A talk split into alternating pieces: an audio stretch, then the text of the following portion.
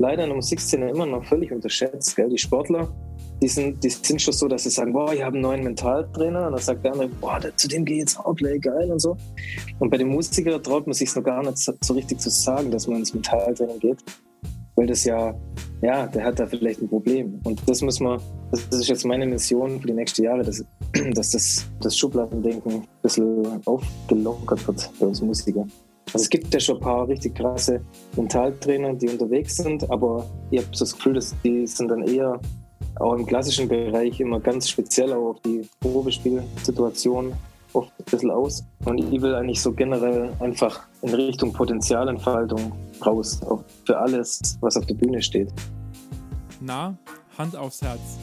Kommt euch das auch bekannt vor? Kennt ihr eine Musikerkollegin, die euch schon mal begeistert von ihrem letzten Mentalcoaching erzählt hat? Ganz ehrlich, mir ist so etwas noch nicht passiert.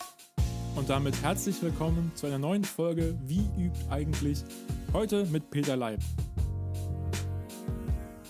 Für alle, die den Podcast bereits etwas länger verfolgen, wissen, dass mich das Thema Mentaltraining oder Resilienztraining spätestens seit der Folge mit Barbara Barth beschäftigt. Angefangen hat alles mit einem Buch von Renate Köppel zum Thema mentalem Training. Und die Vorstellung, bestimmte Methoden aus dem Sport auf die Musik zu übertragen, fasziniert mich seit meiner Bachelorarbeit. Gerade kürzlich gab es hier auch ein spannendes Symposium des Zentrums für Berufsmusiker. Ich verlinke euch alles natürlich hier in den Show Notes. Aber nun zu meinem Gast. Peter Leib kennen die meisten sicher durch Ernst Hutter und seine Egerländer Musikanten oder als Rufmaschine bei Moop Mama. Zufällig bin ich im letzten Jahr über seinen Aufruf zur Teilnahme an seiner Studie zur Masterarbeit in Mentalcoaching gestolpert. Als er kürzlich die Masterarbeit abgegeben hat, war ich natürlich neugierig, wie die Studie so gelaufen ist und ob seine Methode von damals erfolgreich war. Mit Peter hatte ich aber nicht nur einen Mentalcoach als Gast, sondern natürlich auch einen fantastischen Musiker. Die Gelegenheit habe ich mir natürlich nicht entgehen lassen, um möglichst viel über seinen Überalltag zu erfahren. Aber keine Angst, auch für alle Nicht-Blechbläser ist diese Folge super interessant. Dann lass uns doch starten.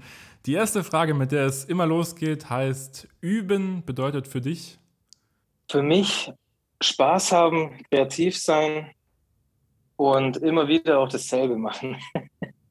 Ah ja, geil. Das ist interessant auf jeden Fall. Das äh, merke ich mir für später. Da habe ich noch eine Anschlussfrage dazu. Ähm, welche Musik, Album oder Künstler läuft denn bei dir gerade in Dauerschleife? Musik, also bei mir läuft in Dauerschleife immer äh, Motown-Musik. Äh, okay. Egal was, Jackson 5, Stevie Wonder. ja. So. Okay. Da habe ich immer Playlists, die durchlaufen, ja. Und äh, gibt es eine CD oder einen, einen, Künstler, der dich musikalisch auf dein Spiel bezogen am meisten geprägt hat? Ja, ich glaube tatsächlich Stevie Wonder. Echt? äh, das ist wirklich so, also in der, in der Musik, in der ähm, auf jeden Fall so mein Hero, ja. Ja, geil. So in der Groove-Musik, ja. Und auch dein spezielles Album oder einfach da querbeet alles von ihm? Eigentlich alles. Also äh, ich habe, glaube so ziemlich alle Platten von ihm als Vinyl. Oh, aber eigentlich, ja, da gibt es, kann ich jetzt nicht sagen, irgendeine Platte. Also eigentlich sein Stil, wie er singt, wie musikalisch das ist und so. Und auch die, wie perkussiv und, und groovig das alles gespielt ist und so, das gefällt mir da wahnsinnig. Ja, ja. ja geil, cool. Ähm, ich habe es gerade gestern zufällig gesehen, dass ihr mit den Egeländer Musikanten in Biberach gespielt habt. Ähm, auf Instagram konnte man so ein bisschen verfolgen, dass du vor kurzem eine Masterarbeit äh, abgegeben hast. Du machst diesen äh, Ulm-Träumer ähm, und ansonsten, in, in, wenn ja. nicht gerade Corona-Pandemie ist, spielt er ganz viel mit Moop Mama. Kannst du es mal mitnehmen in so einen typischen Überalltag von dir, wie der aussieht, wenn quasi in Anführungszeichen Normalbetrieb ist? Ja, also außerhalb der Pandemie äh, sieht, sah das so, eigentlich immer so aus, am Wochenende äh, auf Tour beim Spielen, im Normalfall. Und äh, ja, am Montag erstmal gar nichts machen, Pause machen, erholen, die Lippen ausruhen, die wehtun. Und dann Dienstag, Mittwoch, Donnerstag richtig üben. Eigentlich so ein Vormittag immer, so, ich würde mal sagen, so zwei, drei Stunden, so ganz grob. Und am Freitagmorgen, äh, wenn noch Zeit ist, wenn man nicht schon wieder abreist, manchmal reist man sogar Donnerstagabend wieder ab, äh, ja, genau. Da dann halt nur so viel, wie noch möglich ist. Also ein bisschen sich äh, ein bisschen was üben, ja. Kleinigkeiten. Mhm. eher so warm spielen, ein bisschen Mundstück spielen, 20 Minuten, sowas in die Richtung. Und ja, oder ich meine, äh, mit Move Mama sind wir ja auf Tour, manchmal so richtig, mal vier Wochen oder so. Klar, da muss man sich natürlich anders vorbereiten und auch auf der Tour täglich bestimmte Sachen machen, dass man das halt auch durchhält dann und die Qualität gleich bleibt, spielerische. Mhm. Also bist du dann schon so, so in der. In der Regel schon so ein, so ein eher so ein Early Bird, der dann morgens auch dann früh, so um neun, weiß ich nicht, anfängt zu üben und dann bis zwölf, ein Uhr sein Programm durchzieht. Ja, genau. Das hat sich halt so ein bisschen ergeben. Ich finde auch, also für mich persönlich sind so Routinen auch total wichtig, dass ich so ein bisschen feste Zeiten habe, weil sonst äh, klappt es bei mir meistens nicht, wenn ich einfach so sage, ja, ich übe heute mal eine Stunde und ich habe aber keinen festen Zeitpunkt, so einen fixen, dann wird es meistens immer verschoben, verschoben, äh, kommt die Prokrastination. Und äh, genau das funktioniert nicht. Deswegen habe ich eigentlich immer schon so ein bisschen Routinen. Das jetzt in der Corona-Zeit äh, äh jetzt gerade nicht mehr so richtig, da übe ich jetzt eher projektbezogen, weil dann hat man mal einen Monat wieder kein Konzert. Mhm. Und ja, und also morgens eher die Sache, wo ich so das Gefühl habe, dafür muss ich total wach sein äh, und äh, aktiv. Und so kreative Sache eher am Abend. Mhm. Genau. Okay. Das hast so. du vorhin in der allerersten Frage schon was mega Spannendes gesagt. Das hat mich mir direkt irgendwie so aufgeschnappt. Ähm, dass man immer vieles Gleiche machen, auf jeden Fall. Ähm, würdest mhm. du dann sagen, dass du beim Üben dann wirklich so versuchst, Routinen einzuüben, einzustudieren, dass du sagst, okay, das, ich übe Automatismen ein? Oder bist du auch dann jemand, der versucht, immer wieder aufs gleiche Ergebnis, aber auf verschiedenen Wegen zu kommen? Also, dass du versuchst, so das gleiche Ziel irgendwie von, von links anzugehen und von rechts anzugehen, also so verschiedene Synapsen, keine Ahnung, irgendwie anzapst. ja, äh, ja, ich weiß nicht, also ähm, ich kann es ja mal versuchen zu erklären. Ich mache es eigentlich immer so, das hat sich für mich jetzt eigentlich bewährt. Ich habe immer so eine kurze, feste Überoutine. Äh, die ändere ich vielleicht so alle drei Monate, wo ich so eine halbe Stunde jeden Tag immer das Gleiche mache. Und ähm, das kann ich dann halt irgendwann relativ gut, weißt du, so nach, sagen wir mal, zwei, drei Wochen. Und dann ist das so meine Referenz, wie fit ich gerade bin, äh, die Überoutine. Und, und ähm, das heißt, ich, ich mache dann, ja, keine in, in der halben Stunde, da mache ich kurz äh, meine Atemübung, spiele ein bisschen Mundstück und dann Tuba. Und nach der halben Stunde weiß ich relativ genau, an welche Ecke es gerade äh, so klemmt bei mir. Ah, die Bindungen gehen nicht so gut, ah, mein Stoß ist ein bisschen indirekt oder der Sound ist zu eng oder irgendwie so. Und dann gehe nämlich, kann ich anhand äh, von, von dem, von der Erkenntnis, kann ich dann entscheiden, was ich jetzt übe oder was ich jetzt brauche an Übungen, damit ich das äh, wieder super in den Griff kriege oder dass ich mich da verbessere oder irgendwie so. Mhm. Ähm, weil sonst übt man immer irgendwas, also ohne äh, Konzept. Also für mich ist immer so wichtig, es muss auch einen Sinn machen. Nicht einfach nur irgendwas, ah, heute mache ich mal Bindübungen, ah, morgen mache ich mal Stoßübungen. Nee. Sondern ich will immer schon daran arbeiten, wo ich gerade Defizite habe oder wo ich wirklich vorhabe, mich zu verbessern. So das ist so ein bisschen meine Idee beim Üben.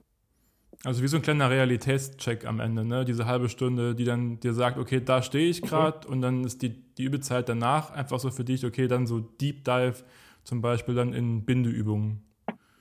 Genau, und dadurch, dass man halt die halbe Stunde über einen längeren Zeitraum immer macht, kriegt man halt auch ein gutes Gefühl dafür, ähm, wie gut geht was jetzt. Äh, und in der halben Stunde wird halt alles abdeckt, von Pianissimo bis Fortissimo, schnell, langsam Technik, chromatisch, paar Tonleitern, Bindeübungen, Naturtonreihen, alles, was man so macht als Bläser.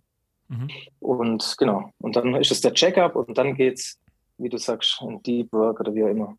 Ja. Genau. Und hast du immer schon nach dem Konzept so geübt oder ist das irgendwas, was du jetzt vor kurzem erst entdeckt hast? Nee, das habe ich irgendwie so ein bisschen über die Jahre, also ich glaube vor vier, fünf Jahren habe ich das irgendwie so ein bisschen für mich entdeckt, aber das ist jetzt wahrscheinlich keine Neuerfindung, aber das, das ist mir irgendwann mal tatsächlich auf Tour bei der Egerländer ähm, mal aufgefallen, dass es ältere Kollegen gibt. Also wir sind da ja so ein bisschen zwei Generationen. Das ist einmal so ein bisschen meine Generation und dann äh, noch welche, die sind so 25, 30 Jahre älter. Und, ähm, und da merkt man dann, hey, die spielen sich immer mit den gleichen Sachen ein. Äh, ist mir irgendwann mal aufgefallen. Und ich habe halt immer das geübt, immer wieder neue Übungen, nicht immer das Gleiche, langweilig und so. Und dann habe ich mir irgendwann gedacht, ja, stimmt eigentlich, macht eigentlich total Sinn, weil nur so merkt man, ob man, ob man gerade, also wie fit man gerade ist. So, das ist dann so ein bisschen das, mhm. ähm, der Spiegel. Ja. ja, voll. Das geht nicht. Wenn ich ständig immer was mache, wo, wo ich noch gar nicht gescheit kann und immer da dran rumübe und irgendwas, ja. Genau, also das habe ich da so, äh, bin ich da ein bisschen draufgekommen. Wenn ich dann Kollegen, die halt schon lange im Business sind, äh, beobachtet habe im einen Spielzimmer, ist mir das so aufgefallen. Ja. ja. Ja, ist ja geil auf jeden Fall, wenn man die Chance hat, so ein bisschen da so Mäuschen zu spielen bei, den, bei seinen eigenen Idolen auf jeden Fall, ne? Ja, voll, mega, cool. Klar. Ja. ja ich habe in absolut. der äh, Vorbereitung gesehen, dass du deine Bachelorarbeit auch schon übers Atmen geschrieben hast. Und auf deinem Patreon-Kanal äh, hast du damals geschrieben, dass die Arbeit losgeht mit einem Arnold Jacobs-Zitat, ähm, der das Atmen mit dem Autofahren vergleicht. Ähm, ja. Was ist denn da deine, deine größte Erkenntnis gewesen mit der Bachelorarbeit? Ja, also meine größte Erkenntnis war tatsächlich schon, dass für mich gefühlt äh, da danach 99 Prozent äh, des Könnens beim Spiel als, als Bläser äh, von der Atmung abhängt und dass für mich eigentlich solche Begriffe wie Ansatz und so Zeug äh, fast vernachlässigbar sind, wenn, wenn die Luft stimmt, wenn das mit der Luft alles super funktioniert. Dann stellt sich das alles automatisch eigentlich ein. Und das war für mich eine riesige Erkenntnis, äh, gerade auch die Schule von dem Arnold Jacobs. Das ist nämlich genau die Herangehensweise. Guckt, dass die Luft gut funktioniert. Und wenn man sich da viel damit beschäftigt, dann äh, lösen sich ganz viele Probleme von selber. Hast du auch da damals ja. konkrete Übungen entwickelt oder was war die Herangehensweise in der Bachelorarbeit damals? Ja, in der Bachelorarbeit habe ich einfach, da habe ich nur die, den Unterschied zwischen, sagen wir mal, der Blechbläseratmung und der normalen Atmung äh, herausgearbeitet. Mhm. Und halt mögliche Ursachen, die halt die Blechbläseratmung äh, verschlechtern können. Also klar, es gibt Krankheiten, wenn man natürlich eine schwere Skoliose hat oder schweres Asthma oder irgendwie sowas, äh, macht es natürlich alles schwieriger. Aber es gerade zum Beispiel, nur als Beispiel, der Arnold Jacobs, äh, der hat äh, meines Wissens nach äh, ja bloß einen Lungenflügel und der hat äh, ewig lang im Chicago Symphony Orchestra gespielt und so und wahnsinnig Tuba. Also wenn man die Aufnahmen anhört, ist ein brutaler Sound. Also der hat es auch bewiesen, dass mit der richtigen Atemtechnik äh, das alles super funktionieren kann. Ja. Okay, an dieser Stelle vielleicht ein kurzer Exkurs zu Arnold Jacobs. Jacobs war Tubist und spielte 44 Jahre lang im Chicago Symphony Orchestra. Das Buch, von dem wir hier sprechen, ist Also sprach Arnold Jacobs. Denn neben seiner musikalischen Tätigkeit galt Jacobs auch als exzellenter Pädagoge. Die Anekdote mit dem einen Lungenflügel konnte ich leider nicht bestätigen. Allerdings muss er wohl aufgrund von Asthma und einer Krebsbehandlung später nur ein sehr eingeschränktes Lungenvolumen gehabt haben. Seine Hauptphilosophie war daher, die Atmung und die Atemtechnik in den Vordergrund zu rücken. Und was ich äh, bei ihm auch mega spannend finde, ist so ein bisschen, ich habe das Buch auch tatsächlich, aber vor Ewigkeiten mal gelesen, habe es jetzt tatsächlich nochmal für heute ausgekramt extra. Ähm, und ja, dann cool. nochmal so ein paar Markierungen von mir auch entdeckt. Und was ich spannend fand damals in dem Buch immer, dass es so ein bisschen vom, vom Ziel her denken war. Also nicht die Methode diktiert dein Spiel, sondern quasi das Ergebnis, so dieses Bestelle Sound, so also oft dieses Mantra, was er da wiederholt. Würdest du sagen, das ist auch dein, deine Philosophie so ein bisschen geworden, dass der Sound erstmal über alles geht und, und sich dann quasi der Ansatz oder das, das Spiel danach richtet so ein bisschen? Ja, also das würde ich mal sagen. Bloß mittlerweile, seit ich mich so viel mit Mentaltraining beschäftige, würde ich fast sagen, das Mindset und der Sound äh, geht über alles. also das würde ich vielleicht noch hinzufügen, weil also bei mir ist schon so, ich schaue erst auf der Tuba, dass sie gut klingt, weil das ist unser Job. Wir müssen einen, einen geilen Sound hinstellen und dann kommt alles andere, der Rhythmus, die Technik und so weiter, weil sonst interessiert ja niemand, wenn ich wahnsinnig schnell und rhythmisch spiele und es klingt schlecht. Aber ist wahrscheinlich bei alle Bläser so, oder? Ja, Mhm, äh, ja genau. Also auf jeden Fall. Also ist, für mich ist, steht der Sound ganz weit oben. Aber Mhm. halt auch noch das Mindset, weil was bringt mir das einen tollen Sound, wenn man keine, sagen wir mal, keine Liebe in der Musik spürt oder keine Authentizität oder keine Musikalität oder so. Das ist noch das, was von mir dann nur hinzukommt, was ich voll wichtig finde.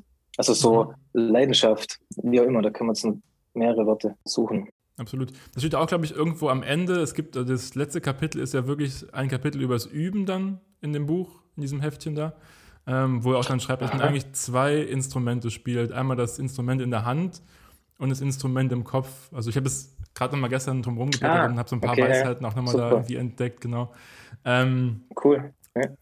Genau, das ist ja eigentlich, was du, was du sagst im Prinzip, ne? dass es man quasi irgendwie das Mindset super, ja. zählt und, äh, und das, die, der Sound quasi auf dem Instrument, den man entwickelt.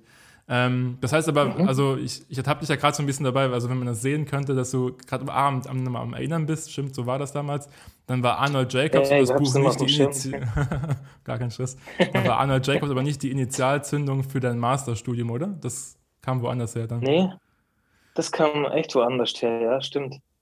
Äh, also, aber der Arnold Jacobs war auf jeden Fall Initialzündung, um ein bisschen umzudenken, um mehr in Richtung Atmung zu denken und weniger in Richtung, mache ich alles perfekt mit der Muskulatur im Mund und hin und her, so, ja. Mhm. Ähm, genau.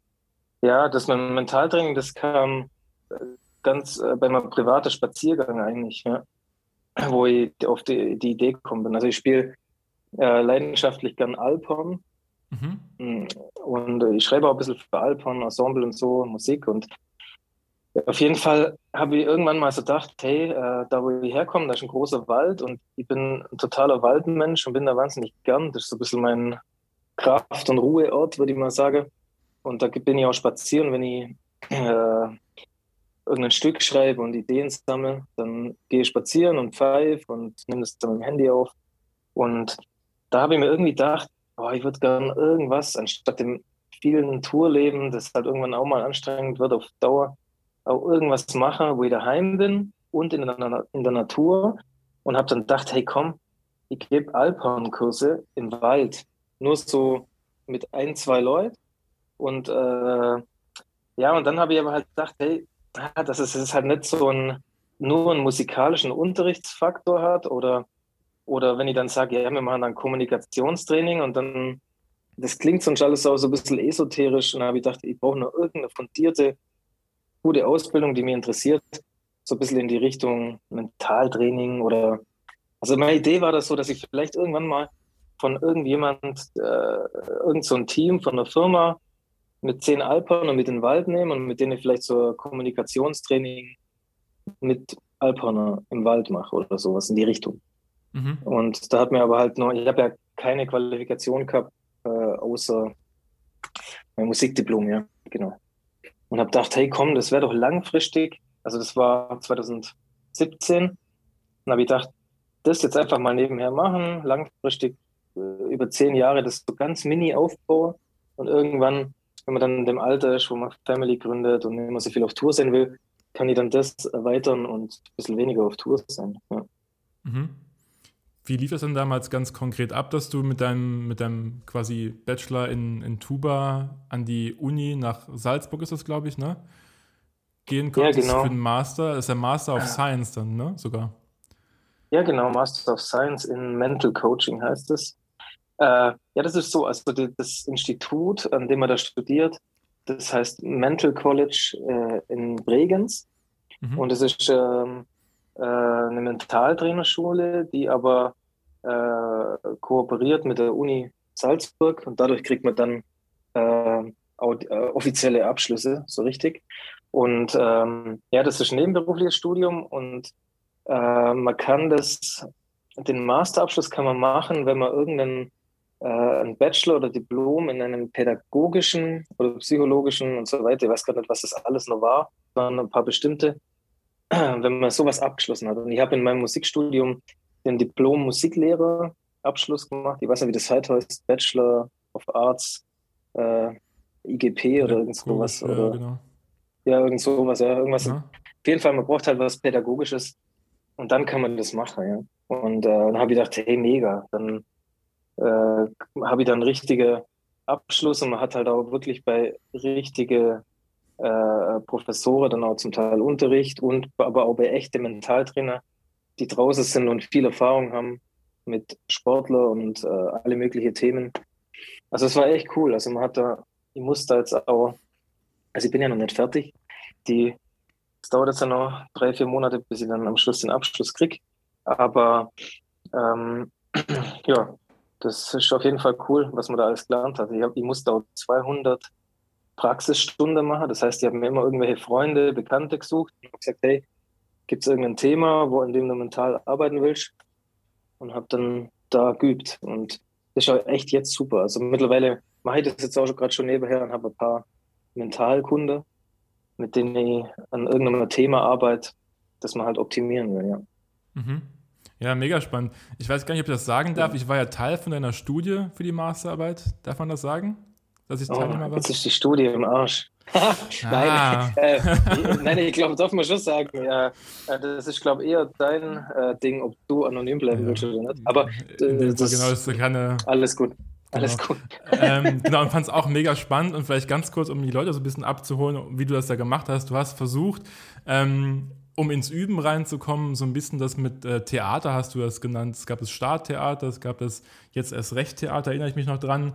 Ähm, Kannst du jetzt sagen, dass nach dieser Studie und nach der Arbeit da jetzt ähm, die Methode, die du da überlegt hast, dass die funktioniert? Also würdest du sagen, dass da ist eine, eine, gute Methode für alle Leute, die so ein bisschen Probleme haben, ins Üben reinzukommen, das mit so mhm. ähm, sich imaginieren, okay, wie ist es, wenn es gut läuft und äh, ähm, wenn es dann richtig geil ist und äh, da so reinzukommen, so ein bisschen. Ja, genau. Also äh, ich habe ich hab da ja ähm, die drei Theater, also so habe ich es nur genannt, äh, dass mhm. es irgendwie logischer klingt. Äh, das basiert auf einer äh, bereits bestehenden mentalen Intervention, die heißt Rollenspiel. Und ähm, damit konnte ich jetzt in meiner Studie, aber es ist jetzt halt noch nicht ganz durch, ich, ich kann das gerade noch nicht sagen, dass es 100% so ist, weil das wird dann nur prüft, ob ich auch äh, vielleicht mir irgendwo verrechnet habe oder irgendwas, das hoffe ich jetzt mal nicht. Aber äh, das mit dem Starttheater sah so aus, als, äh, als ob das wirklich wirkt, also äh, signifikant, dass es einen signifikanten Unterschied gibt, eine signifikante Verbesserung. Und ähm, ja, das ist echt super. Ich meine, bei der Men äh, Intervention, du hast ja mitgemacht, tut mir so, als ob körperlich und psychisch erlebend äh, und steigert sich quasi so in eine Art äh, Theater, wie ein Theaterspieler halt in eine Rolle rein, tut so. Mhm. Und dann ist die Chance höher, dass man auch wirklich damit beginnt und es nicht verschiebt, ja. Mhm. Übst du selbst so nach dem Muster oder ist es bei dir so, dass deine Routine inzwischen so stark ausgeprägt ist, dass du nicht mehr dieses, diese Rollenspiele brauchst? Uh, ja, auf jeden Fall benutze ich sowas auch. Also ich finde, ähm, beim Mentaltraining generell, oder ich sehe das eigentlich so, ich habe einen Werkzeugkoffer mit ganz vielen mentalen Interventionen und man hat ja nicht immer den gleichen Tag. Der eine Tag ist mal total schlecht, weil man irgendeinen Misserfolg gehabt hat oder irgendwo klemmt es gerade. äh, ja, äh, dann braucht man mentale Interventionen für bestimmte äh, Situationen im täglichen Leben. Und dann gibt es irgendwie tolle Tage, wo alles von selber läuft, dann braucht man die nicht machen. Also äh, ich finde einfach, wenn man so einen Werkzeugkoffer hat mit mentaler Intervention, dann ist es halt ein bisschen wie so eine Geheimwaffe, die niemand sieht. Man hat es immer dabei und hat dann aber riesige Vorteile, weil man halt flexibel auf bestimmte äh, Ereignisse reagieren kann, ja. Mhm. Und das finde ich das Starke. Also ich mache, würde ich mal sagen, täglich Mentaltraining, aber jetzt nicht immer das Gleiche. Das kann irgendwas sein. Wenn ich merke, oh, das schiebe ich jetzt schon zwei Wochen auf, dann mache ich irgendeine Intervention, die ich schon mal geübt habe, dafür, dass ich das jetzt endlich mache. Oder wenn ich merke, meine, La äh, meine Laune ist gerade irgendwie schlecht, dann nehme ich mir eine mentale Intervention her, mit der ich wieder positiv gestimmt bin. Ja. Mhm. Kannst du uns ein Beispiel dafür geben? Also kann man das so über, über Podcast kurz einmal erklären, wie sowas theoretisch schon aussehen würde? Äh, äh was ist genau? Zum Beispiel so. Also zum Beispiel die letzte für die, für die, schlechte Laune jetzt zum Beispiel, haben wir eins genommen da. Ja, ja, genau. Also das ist zum Beispiel, das ist so, da gibt es zum Beispiel eine ganz gute Übung, die habe ich jetzt gerade ja, vor ein paar Wochen habe ich die wo aufgeschnappt. Ähm, die habe ich jetzt nicht mal im Studium gelernt, aber die hat mir sehr gut gefallen, deswegen mache ich die auch gerade selber, äh, wo es einfach darum geht, dass man gerade so generell ein bisschen die negative Stimmung äh, durch die Pandemie und so, wie man, wie man der Stimmung einfach ein bisschen entgegnen kann. Und ja, ganz einfach, man, man schnappt sich einfach einen Song, äh, mit dem man irgendwie positiv verbunden ist. So, das wäre jetzt äh, zum Beispiel bei mir Stevie Wonder, You Are the Sunshine of My Life. Und hört sich den an, also da würde ich jetzt halt einen Song nehmen, der vielleicht nicht länger als drei Minuten geht. Er hört sich den an und zählt in der Zeit, in den zwei, drei Minuten, entweder gedanklich oder laut, so wie man es halt will, ähm, auf, also lauter positive Sachen auf. Aber so in, ein bisschen in, in einer Dankbarkeitsstellung. Also so, ich sage dann zum Beispiel, also wenn jetzt, du kannst jetzt ja mal Stevie Wonder einblenden, ja, the sunshine of my life. Und dann, und dann sage ich so Sachen wie, ich bin happy, dass ich bei den Egerländern spiele. Ich bin unglaublich glücklich, dass ich mit so einer Band wie Moop Mama auf so große Festivals spielen kann. Ich bin dankbar, dass ich Musiker bin. Freue mich, dass ich so eine tolle Partnerin habe, bla bla bla. Also im beruflichen Kontext, im privaten Kontext, einfach Sachen, die man hat, an denen man sich mega positiv erfreut. Und, und so äh, kann man es halt schaffen, in kurzer Zeit negative Gedanken auszublenden und sogenannte positive Affektlage halt herzustellen. Mhm. Und dann, du weißt ja selber, wenn du äh, schlecht gelaunt bist, dann fällt alles viel schwerer. Und das ist zum Beispiel was, das mache ich gerade zur Zeit, seit ich das gelesen habe, jetzt immer, bevor ich übe. Tatsächlich. Es sind einfach zwei Minuten und auf einmal äh, schafft man es, äh, gute Laune zu haben beim Üben und hat dann nicht ständig irgendwelche Störfilme und denkt, ach fuck, jetzt ist der Gig schon wieder abgesagt und ach, Leben, leck mich im Arsch und so, was da dann alles hochkommt. Ich meine, es ist schon, man muss ja echt gucken, jetzt gerade in unserer Branche ist das schon echt auch brutal, also mit Existenzängste und Sinnkrise und deswegen ist schon wichtig, dass man das zurzeit einfach so, so kleine, kleine Interventionen immer wieder macht, um einfach äh, auch ein bisschen ja, vorzubeugen und sich ein bisschen leichter zu machen. Weil es geht. Man kann es sich leichter machen, wenn man will. Mhm. Ja. ja, voll. Ich glaube, es ist aber wahrscheinlich auch ganz gut für dann, also was ich bei mir zum Beispiel immer merke, so wenn dann, wenn man im Überraum drin ist und dann die Übelraumtür zugemacht hat, dann dann sofort auch loslegen zu können. Also dieses wirklich dann sofort präsent zu sein und sofort das mhm. abrufen zu können, was man sich dann vorher, ich führe zum Beispiel auch Übetagebuch und habe dann vorher so eine, eine, Liste an Sachen mir aufgeschrieben, die ich dann so in der Woche an dem Tag abarbeiten will. Ähm, wenn dann mhm, die Überraumtür zugeht, dass man auch wirklich dann sofort loslegen kann. Und ich glaube, wahrscheinlich ist das ähm, dieses erstmal ein, Stück anmachen, was einem ein gutes Gefühl gibt und so ein paar Sachen ähm, mhm. sich erinnern, was, wofür man dankbar ist, was einen glücklich macht und so. Wahrscheinlich ganz cool, um auch in dieses mhm. Mindset fürs Üben reinzukommen, weil ich habe oft das Gefühl, dass es so ein paar Minuten erstmal braucht, bis man wirklich ankommt im Überraum und ne, dann vielleicht doch nochmal kurz das Handy irgendwie checkt und dann, dann merkt, okay, das Handy muss aus und am besten irgendwie aus dem Raum raus sogar noch. Ähm, wahrscheinlich yeah. ist es echt ein ganz cooler, ganz cooler Lifehack irgendwie, um, um diesen ganzen, um diesen Fokus so herzustellen, oder? Ja, ja, genau.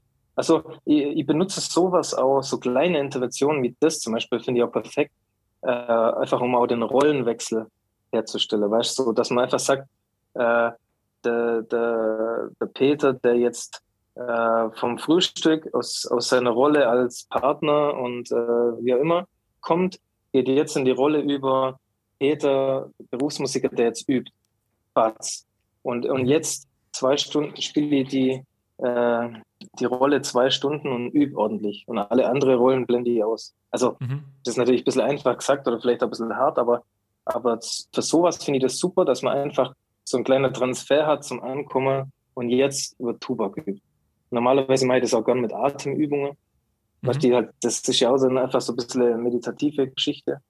Ähm, und dann sagt man so, und jetzt komme ich an und jetzt übe Tuba und alles andere ist jetzt, wird jetzt mhm. ausgeblendet.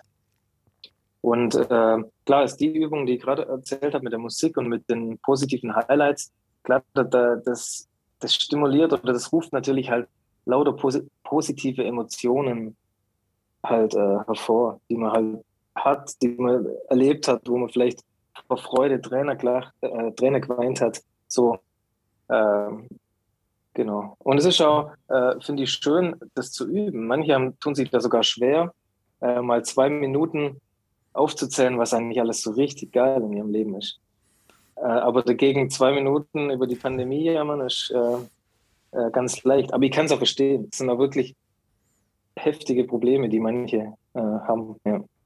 ja. absolut, auf jeden Fall. Ist, also ich glaube, so generell der Mensch ja. ist da, glaube ich, so ein bisschen drauf konstruiert, dass er, dass einem das, dieses Selbstbashing irgendwie leichter fällt und man sich selber immer viel strenger bewerten würde, als man das irgendwie einem Freund, einer Freundin irgendwie gegenüber sagen würde. Da wird man, glaube ich, eher die, die positiven Aspekte herausstellen im Gespräch, als äh, in der gleichen Art und Weise zu reden, wie man mit sich selbst redet.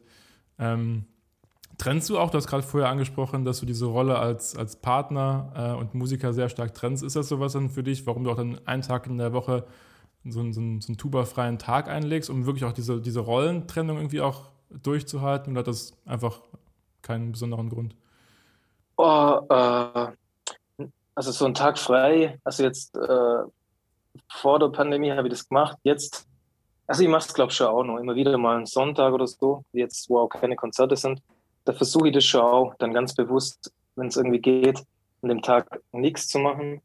Mhm. Äh, und nicht doch nur schnell, weil jetzt ist ja der Arbeitsplatz auch noch in der eigenen Wohnung, äh, doch nur schnell äh, das Ding fertig machen oder äh, das Handy auch bewusst bei Spaziergängen daheim lassen und dass man nicht ständig erinnert wird von dem Wahnsinn an Informationen, die es mittlerweile gibt, ja. Also ich versuche das schon, dass ich, wenn es geht. Und wenn ich es nicht schaffe, dann kann es auch sein, dass mir meine Freundin dann wieder freundlich dran erinnert. Das ist wahrscheinlich Ich bin so auch ganz guter Mentaltrainer. ja. Ja, also ich glaube, das ist die größte Herausforderung auch als, als freiberuflicher Musiker, äh, oder als freiberufliche Musikerin, dieses sich selbst organisieren und den eigenen Feierabend auch dann wirklich einzuhalten, weil man könnte ja immer noch das noch machen und das müsste noch gemacht werden und zu sagen, ah, okay, wie in einem, in einem Angestelltenverhältnis irgendwie dann um spätestens 6 Uhr oder 8 Uhr nach dem Unterrichten ist dann wirklich auch der Hammer gefallen für heute und dann geht man nicht mehr nochmal an den PC mhm. und checkt Mails und sowas.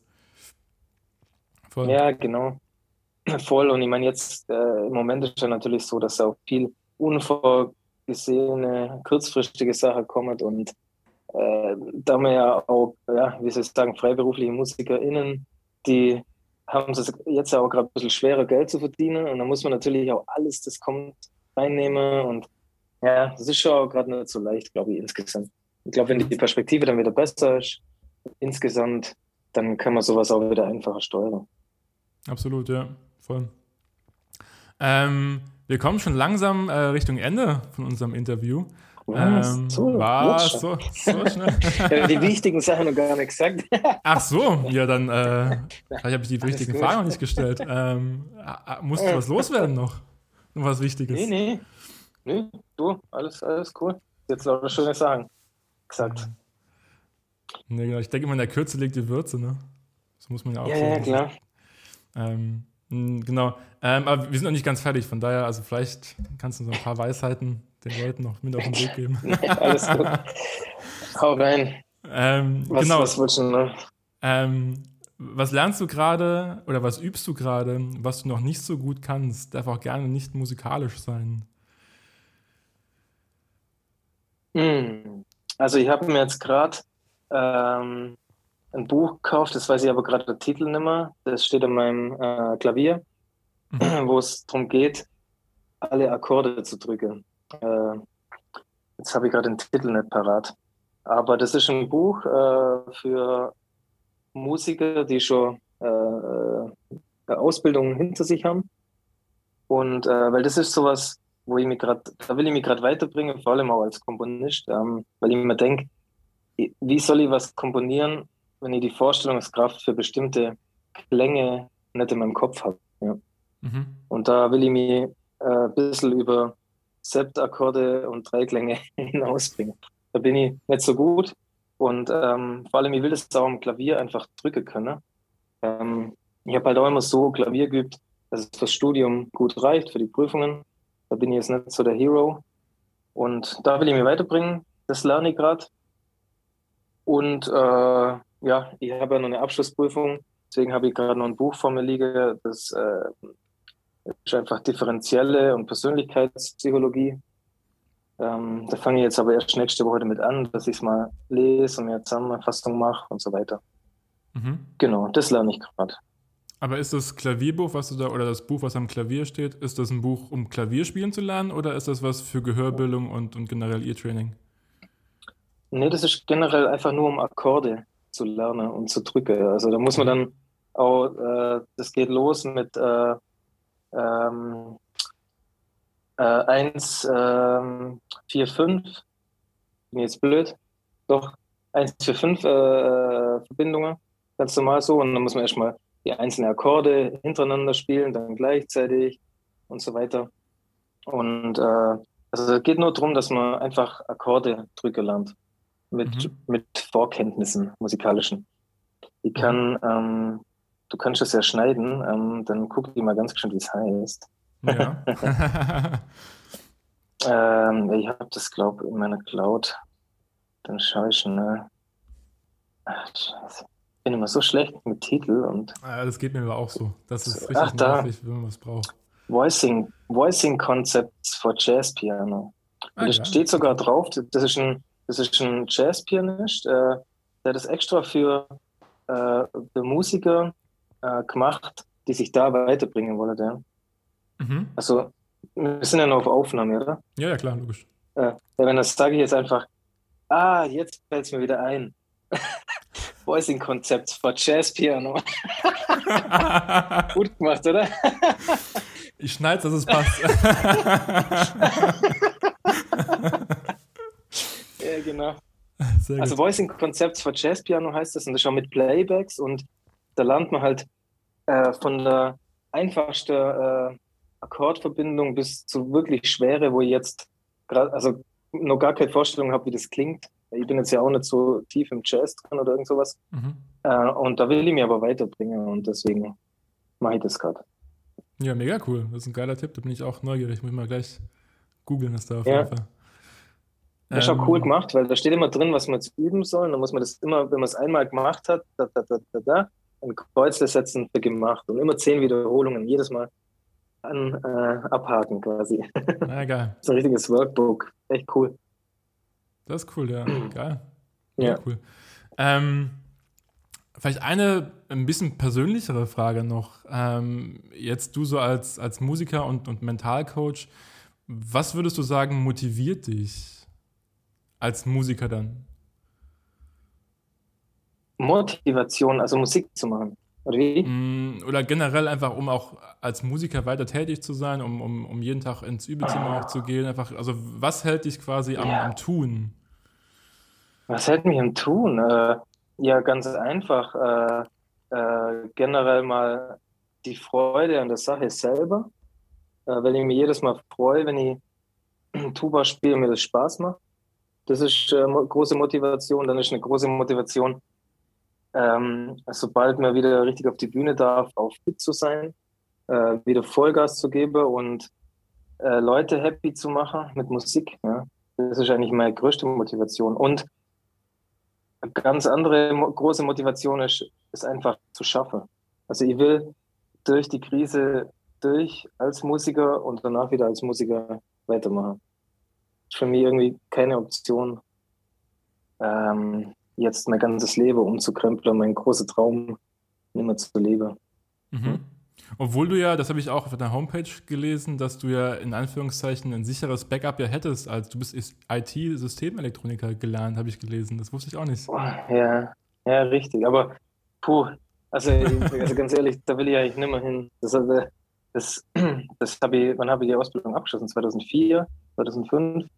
Ja, Nee, du, das war halt mal so, einfach mal erstmal Ausbildung machen, so schwäbisch, beständig, dass man mal was hat. Ja? Das war so ein bisschen äh, das Ding damals und dann erst Musik. Und aber ich habe ja da gar kein äh, Ding mehr. Also ich glaube, da würde ich jetzt eher in die Richtung als Mentaltrainer dann jetzt abtauchen, sobald ich den Abschluss dann jetzt habe.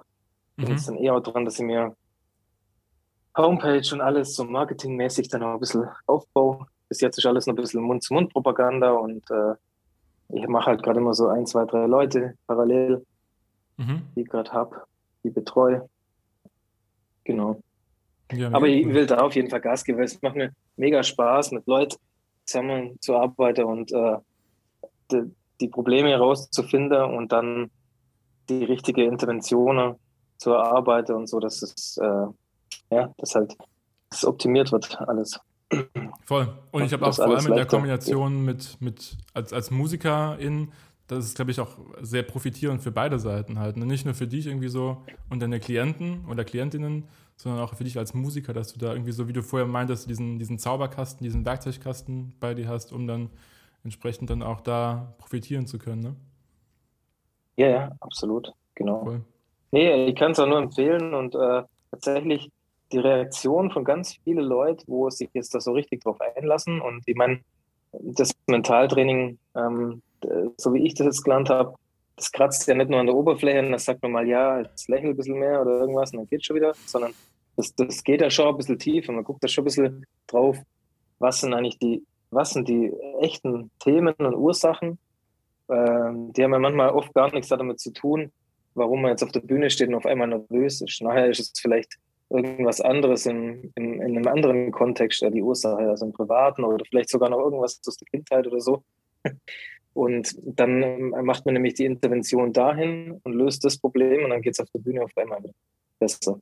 Und ganz viele äh, melden dann auch immer zurück, wow, hätte ich das schon vor zehn Jahren gewusst, was man da alles damit machen kann, weil das wird leider in der Musikszene immer noch völlig unterschätzt. Gell? Die Sportler, die sind, die sind schon so, dass sie sagen, boah, ich habe einen neuen Mentaltrainer. Und dann sagt der andere, boah, zu dem gehe ich jetzt auch play, geil und so. Und bei den Musikern traut man sich noch gar nicht so, so, richtig zu sagen, dass man ins Mentaltraining geht.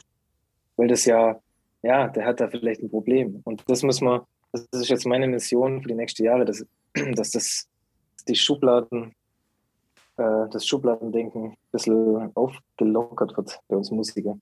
Also es gibt ja schon ein paar richtig krasse Mentaltrainer, die unterwegs sind, aber ich habe das Gefühl, dass die sind dann eher auch im klassischen Bereich immer ganz speziell auch auf die Probespielsituation oft ein bisschen aus. Ja.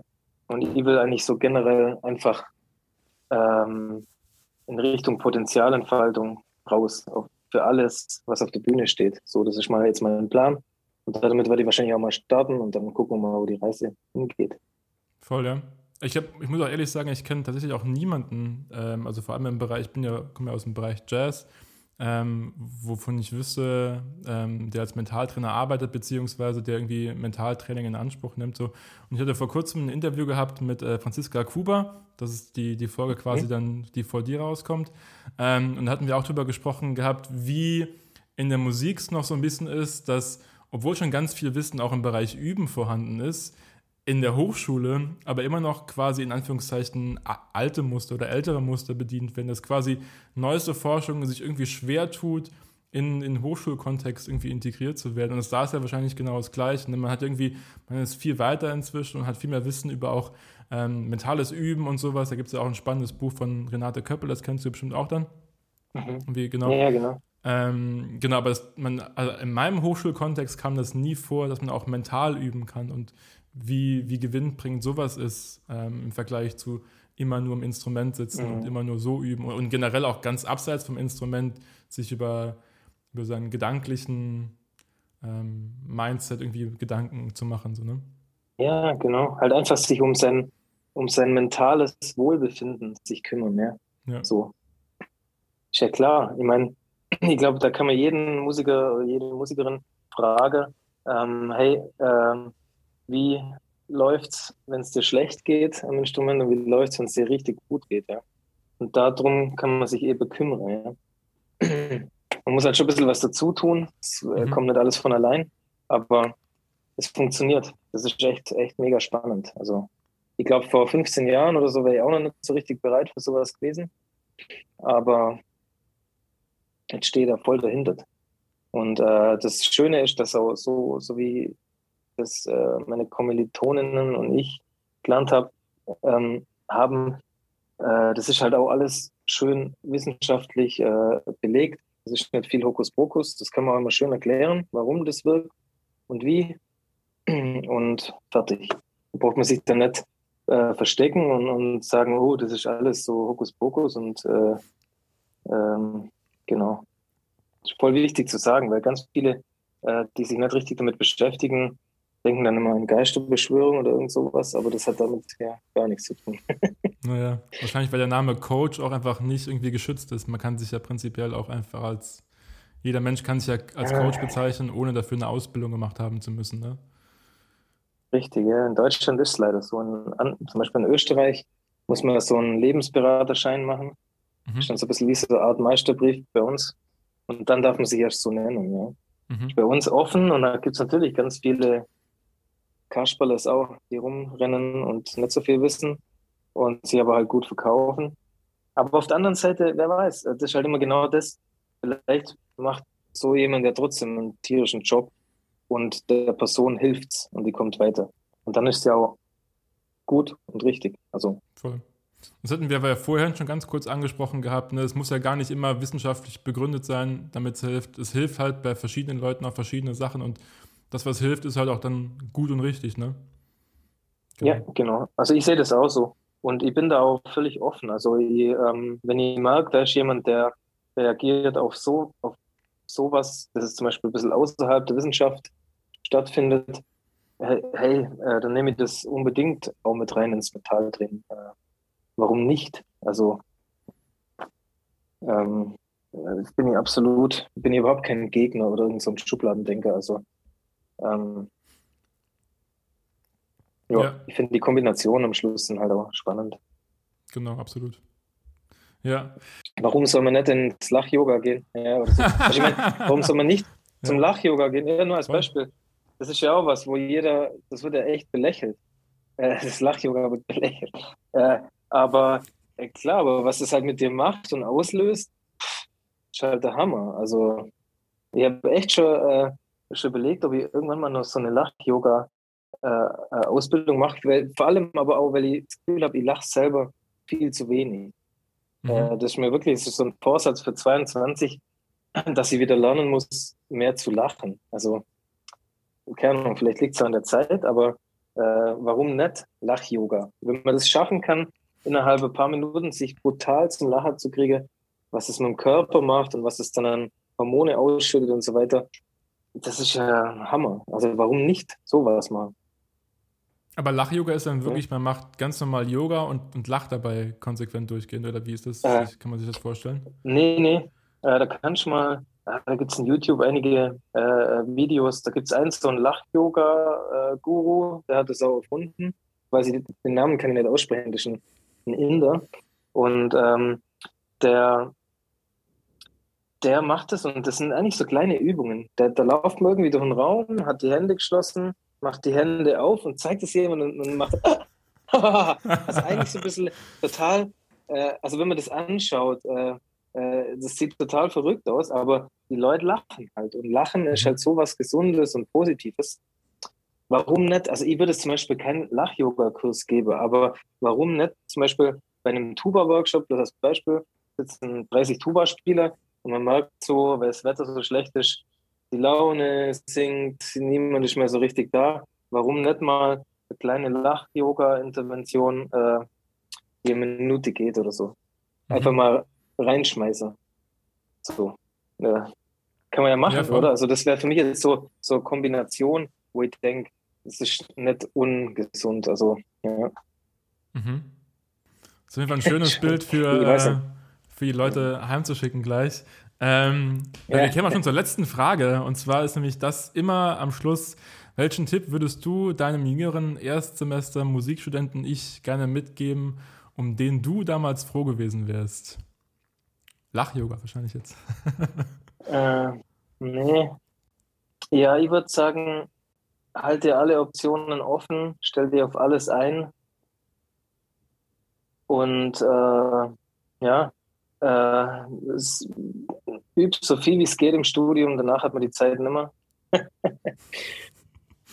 Und äh, ja, das wird, wenn man wirklich das von Herzen macht, wird so oder so gut. Glaube ich. Geil. Ja, so ein schönes Schlusswort. Und ja, mein Gott, wenn man jetzt sagen wir mal, äh, vielleicht als Tipp, was ich immer wichtig finde und was ich bei ganz viele sehe, äh, kümmert euch auch parallel ein bisschen um, um generell um das Selbstmanagement. genau das, was man in der Hochschule nicht lernt. Sowas wie Rechnungen schreiben. Also nur ein Beispiel. Nur so Zeug. Äh, einfach selber machen. Es gibt so viel Zeug im Internet, äh, YouTube, wo man ein bisschen gucken kann, Bü Bücher lesen, Bibliothek gehen. So Zeug sich ein bisschen drauf schafft. Das macht ganz arg viel aus. Mhm. Ob man nachher paar Jobs weniger hat oder mehr. Voll, das stimmt absolut, jo. ja. Unterschätzt. Ja, geil. Du, ich danke dir ganz herzlich. Das hat mega Spaß gemacht auf jeden Fall. Das war sehr ja, danke. cool. mir auch. War cool. Ja. Und äh, ja, ich muss es dann, ich höre es dann auch mal noch ein paar Folgen von einem Podcast. Vielen herzlichen Dank fürs Zuhören und natürlich auch ein großer Dank nochmal an Peter Leib. Ich hoffe, ihr hattet eine gute Zeit mit dem Gespräch und ich würde mich riesig freuen, wenn ihr mir schreibt, wie euch das Gespräch gefallen hat. Wenn ihr neugierig geworden seid auf noch mehr Einblicke in den Überalltag von anderen MusikerInnen oder ihr gerne meine Arbeit unterstützen möchtet, dann schaut vorbei auf dem Blog unter www.what-is-practice.de. Die nächste Folge ist übrigens auch schon geplant. Zu Gast ist der Pianist Christian Papst. Und seit neuestem kann man auf Spotify übrigens auch Folgen bewerten. Wenn es euch also gefallen hat, lasst doch einfach mal ein paar Sterne da. Ich würde mich riesig freuen. Ciao und bis ganz bald wieder, euer Patrick.